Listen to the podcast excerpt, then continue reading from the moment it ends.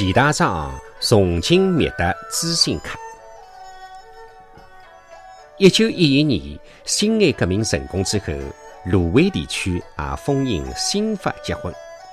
当地别部名家倪清贤就和弟子钱大章一道，决心建立芦苇国学会，以丝竹代替过去的唐明版的纸带。免费为婚嫁助兴，为反封建礼教，是时代新潮社会题材。消息传来，思乡的诗作爱好者纷纷要求加入国学会。年轻时，钱大章热情好客，竟来者不拒，人员一下子就增加到了近三十个。原本辣辣永大巷布店里向排练，地方太小。回到了三德堂药铺，安逸局促。药台人多，当然气势大，但是药气勿够了，少了家商哪能做生活？出场的辰光，药气浪向要装饰的彩头更加是奇缺。出场没彩头，还像办喜事伐？年轻时发急了，可是钱大章笑眯眯地讲：“师傅，不急，不用急。”转眼。竟然有人拿一批崭新的乐器特子彩头送上门来了，一问才晓得是钱大章悄悄地变卖家产订购了这个批乐器特子彩头。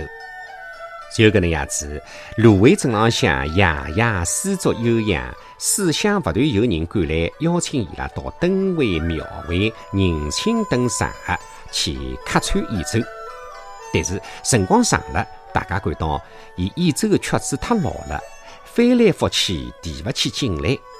而年轻时不嫌曲子老，伊一再强调，乐队只有多排练才能够出水平。因此，对每个乐手的音准、音色、指法、功法以及坐姿、用气等，侪做了严格的要求。还重金邀请了诗作名家冯敬堂前来传授技艺。一支乐队缺少新曲，必然会得影响听客的兴趣。面对第一种情况，钱大章又暗暗发急了。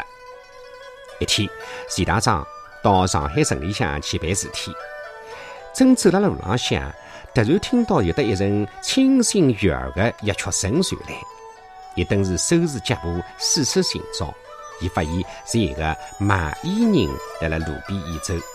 一打听，伊演奏的是苏州的地方曲调《知心客》。钱大章连忙就地坐辣辣边浪向，请年人再奏一遍。年人呢打量了半天，以为伊是戆徒。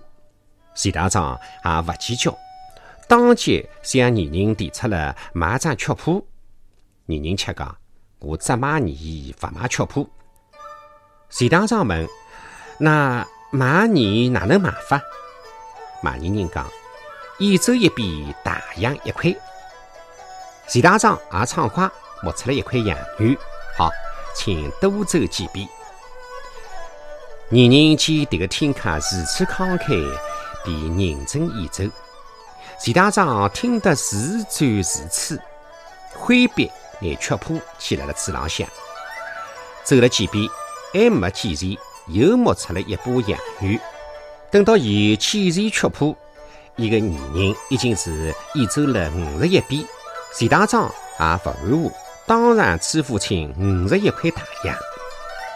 郭亚伟就此有了新曲《知心客》，大家皆大欢喜。当然也认为钱大章如此重金购买的曲谱而太戆了。但是钱大章始终认为，此乃平生一大乐事，痛快。